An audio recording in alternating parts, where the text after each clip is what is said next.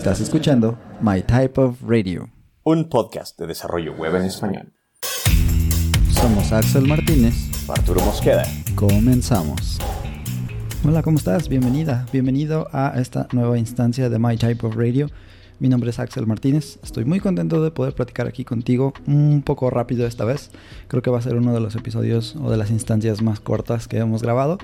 Pero bueno, la idea bien rápido es, hay un documental en Honeypot en YouTube del que te vamos a dejar el link. Y aquí está Mishko Hevery, Mishko, que nos está platicando acerca un poquito de su, de su viaje desde haber creado Angular y ahora lo que está haciendo con Quick y Builder.io. Nos pareció que sería una buena idea platicarte acerca de lo que nosotros pensamos al respecto y más bien aprender un poquito, ¿no? Porque no estamos eh, muy metidos ahorita con Quake o con Angular en ese sentido, entonces va a ser interesante ver qué tiene que decirnos Mishko al respecto de lo que ha vivido. ¿Va? I worked on Angular for a long time. Actually, I remember when I first started, um, my first child was on its way. And so it was about a you know half a year before he was born, and I remember saying, "I need to quickly finish this so that you know it's done before he's born." Um, turns out software doesn't work that way, right? Like software is something you keep on working on for a long time, and so. Exactamente. Bueno, está diciendo, ¿no? El, primer bebé que iba a tener iban a ser justo unos meses después de que empezó a trabajar en Angular, eh, AngularJS, ¿no? Y, y, era así como, bueno, pues me tengo que apurar para que esto ya esté listo antes de que mi bebé nazca. Y lo que te das cuenta, pues es que el software realmente nunca está hecho, ¿no? Nunca está terminado. Alguna vez fuimos a una capacitación en la que nos platicaron que alguien podría ver el software como más bien como algo orgánico, ¿no? Una especie de, tal vez como de planta, eh, que podías estar como podando y, y, y arreglando y, y, esta iba tomando diferentes formas mientras iba creciendo y en realidad pues era así, algo orgánico que en realidad nunca está terminado, terminado como tal, ¿no? So uh, my oldest kid is now 12, so that means I've been working on Angular for about 13 years. 13 okay. years is a super, super long time, you know, and after 13 years, uh, you want to try new things. And so, about three years ago at NGConf, I gave a, a, keynote, and in the keynote, I was talking about like, how could we build applications different, right? If you go back in time, like I think AngularJS kind of revolutionized the way we build web applications, right? Because before that, we had things like jQuery, which was in itself pretty amazing, but it didn't really give a cohesive way for applications to be built, right? Ang Entonces, pues eso, tiene uh, unos tres años que estaba dando un keynote y estaba pues preguntándose a sí mismo, ¿no? O preguntando como entre la audiencia y así, ¿qué, qué podemos hacer diferente para crear nuestras aplicaciones? AngularJS lo que dice es vino a revolucionar la forma en la que pues escribíamos las aplicaciones, ¿no? Estaba jQuery y era pues muy cómodo eh, por muchas razones diferentes, pero pues también Angular cambió un poquito esa la perspectiva de cómo podíamos construir aplicaciones, ¿no? Y eso es algo muy muy interesante. AngularJS kind of kind of started that. And there was lots of derivative frameworks, right? Uh, React being the most popular, uh, Vue, Svelte, and so on and so forth, right? All of these basically are taking the same idea of AngularJS and kind of improving uh, DX or tooling or sort of things of that sort, right? Bueno, obviamente que te va a decir que todo salió de Angular porque es el creador del framework, ¿no? Eh, dice de los frameworks derivativos o que salieron de ahí con las ideas de Angular. Y pues en buena medida podemos decir que sí. Yo recuerdo que había un... Eh, como un contraste grande, ¿no? Entre los React Devs del momento y los AngularJS, porque sí tenían una especie de eh, approach diferente, digamos, ¿no? De enfoque distinto en cuanto a cómo escribías las aplicaciones. Y digamos que yo estaba en el campo de los, los rojos, ¿no? El AngularJS eh, tenía más sentido para mí porque yo podía ver en el, no sé, por ejemplo, en el template, las directivas y esto que se le llama eh, poner los atributos que te van a dar la funcionalidad de tu, de tu aplicación y cosas así. A diferencia de eh, pues un React que era como esto solo es JavaScript y lo único que necesitas es JavaScript para crear tu aplicación. Eh, pues sí, era un poco distinto. Al final del día, los dos empezaron a utilizar la idea de los componentes. En Angular se llamaron directivas primero, también. Eh, eran la forma de crear pues estos que ahora les llamamos componentes, en AngularJS al principio se llamaron directivas, ya después vinieron los componentes en versiones un poco más nuevas, como para homologar la idea, ¿no? De, pues sí, React tiene componentes, nosotros también, ¿no? Eh, pero sí dice, pues hay otros eh, frameworks nuevos que vinieron y esto es algo que ya he platicado un poquito antes en Vue, la idea eh, de adoptarlo era muy sencilla para mí, era una transición muy fácil porque se parece mucho al concepto que tienes, ¿no? Tienes un, un HTML, un HTML que vas a enriquecer con tus pedacitos de JavaScript que te van a dar los, los ciclos o los loops, los ifs y cosas por el estilo. Entonces, bueno, a ver qué más nos platica. And so after um, 12 years of working on something, you know, I wanted to try something new. There was a big question of whether I should build anything, right? Or maybe I should just do something else. And I've definitely had a many months of like going back and forth. Uh, and in the end, I kind of realized that the world needs a kind of a new framework that really is about the performance, right? Because we have done a wonderful job improving on the developer experience. But if you look at existing state of the world, fast websites are kind of hard to find. Uy, como dicen por ahí, una fuerte declaración. Lo que está diciendo pues es, bueno, al principio fue como, ay, ¿qué tal si me dedico a otra cosa? Como ya le paro a esto, ¿no? Del desarrollo. Sí tendría realmente que crear algo nuevo. Se la pensó algunos meses y después eh, pues le vino la idea a la cabeza de que podía enfocar los esfuerzos en algo que fuera no solamente bueno para el developer experience, la experiencia del desarrollador al crear las aplicaciones, pero que realmente buscara un desempeño bueno, ¿no? al crear tus aplicaciones y que dice que, bueno, hoy en día es un poco difícil encontrar eh, aplicaciones que se desempeñen bien. And when you kind of dig into it, you realize that the problem is always the same. There's just too much JavaScript executed on the you know, startup of the application. And so the focus for me became like, how could I lower the amount of JavaScript? Like, what kind of tricks we can do, right? And so Partytown is one answer, and Quick is the other answer. Um, ok. Dice, pues lo que podemos hacer es eh, dejar de enviar tanto JavaScript a nuestras aplicaciones, ¿no? Hoy en día, para crear una aplicación tienes que mandar muchísimo JavaScript para que arranque y, pues bueno, esa sería una de las principales ideas. Aquí creo que Svelte atiende este tema de una manera interesante, que por ahí te vamos a dejar el link al episodio donde platicamos con Pierre, que es un usuario asiduo, digamos, de Svelte.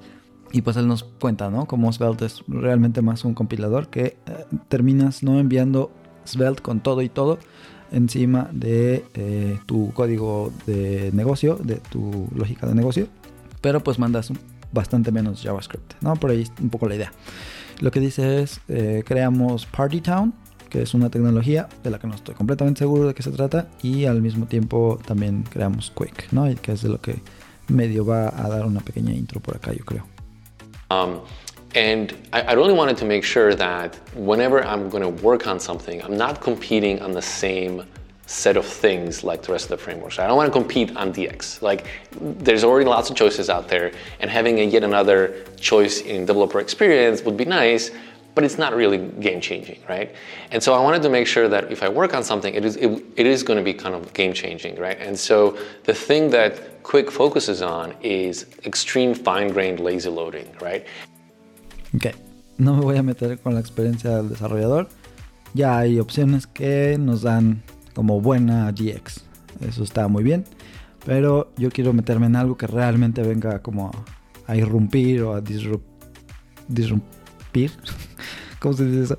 A, cambiar, ¿no? El, dice cambiar el juego, a hacer un, un, game changer en los frameworks y tratar de que esto sea súper, súper interesante.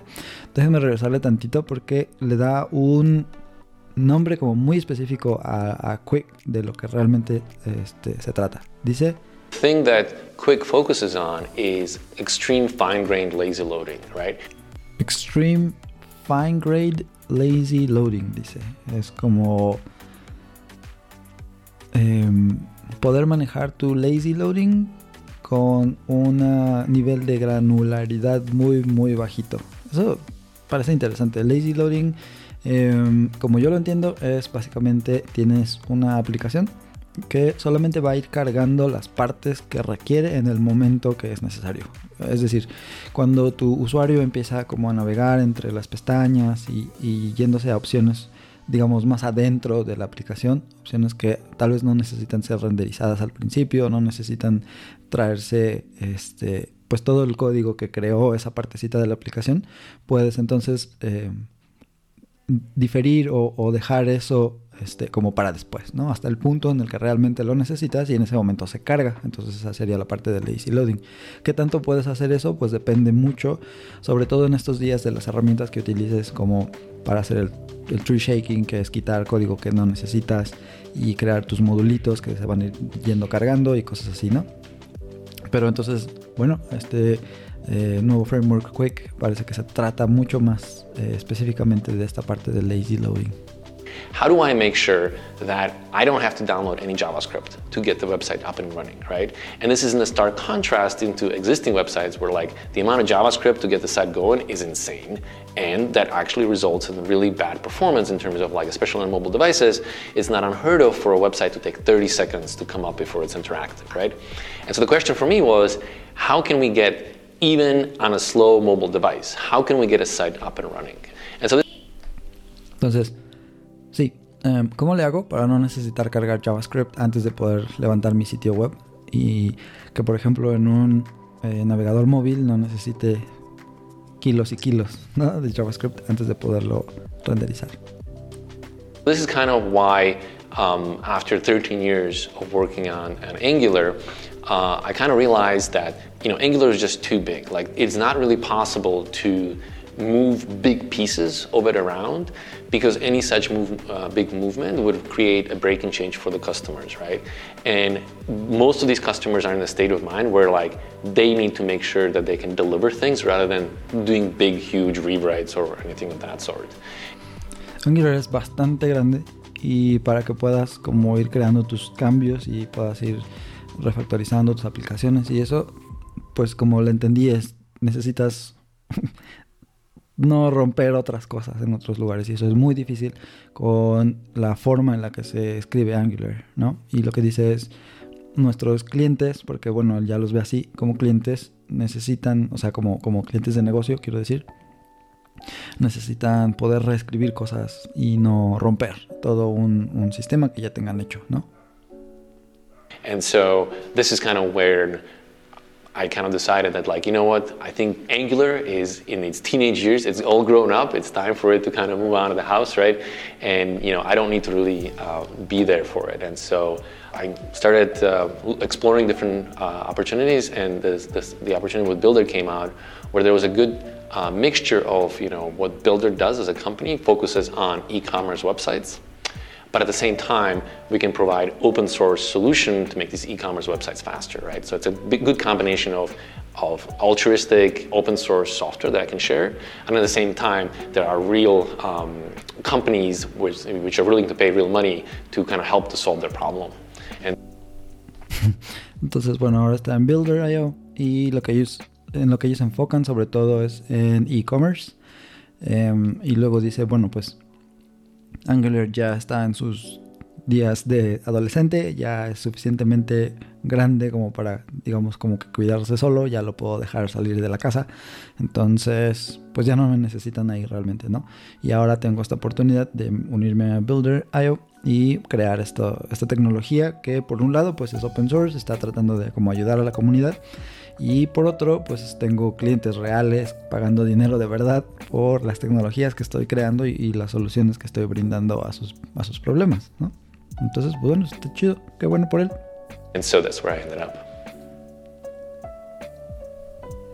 Perfecto. Eh, esto, como les digo, es un pequeño cortitito video de cuatro minutos y cachito. La idea era simplemente, pues, darles una perspectiva, ¿no? De, de qué está pasando por allí afuera. Hay muchísimos, muchísimos frameworks, muchas tecnologías nuevas. Tenemos por ahí eh, muchas ideas que queremos seguir grabando y compartiendo con ustedes. Pero bueno, te agradezco mucho que hayas estado en este súper pequeñito y cortito episodio conmigo. Vamos a procurar liberar unos cuantos episodios por ahí que ya tenemos pendientes más tardecito. Te agradecemos de nuevo mucho que compartas este podcast con las personas que conoces, que crees que les gustaría platicar pues también de todo esto, ¿no? De desarrollo web, las tecnologías que existen y bueno, escuchar por ahí alguna que otra entrevista bastante, bastante buena que tenemos. Te dejamos los enlaces, como dije al principio, a este video y a las tecnologías de las que va platicando, Angular, Quick, um, Party Town y esas cosas. Y bueno, sin más, muchísimas gracias otra vez. Nos escuchamos la próxima. Bye. Muchas gracias por escucharnos. Consulta nuestros episodios en nuestro sitio web mytypo.dev o suscríbete desde tu plataforma favorita. Como Spotify, Apple Podcasts, Google Podcasts y muchas más. Síguenos arroba mytypeofradio todo junto. En Twitter, YouTube, Instagram y Facebook. Me gusta listar cosas. Nos vemos pronto en la próxima instancia que escuches de My Type of Radio. Nos vemos por ahí.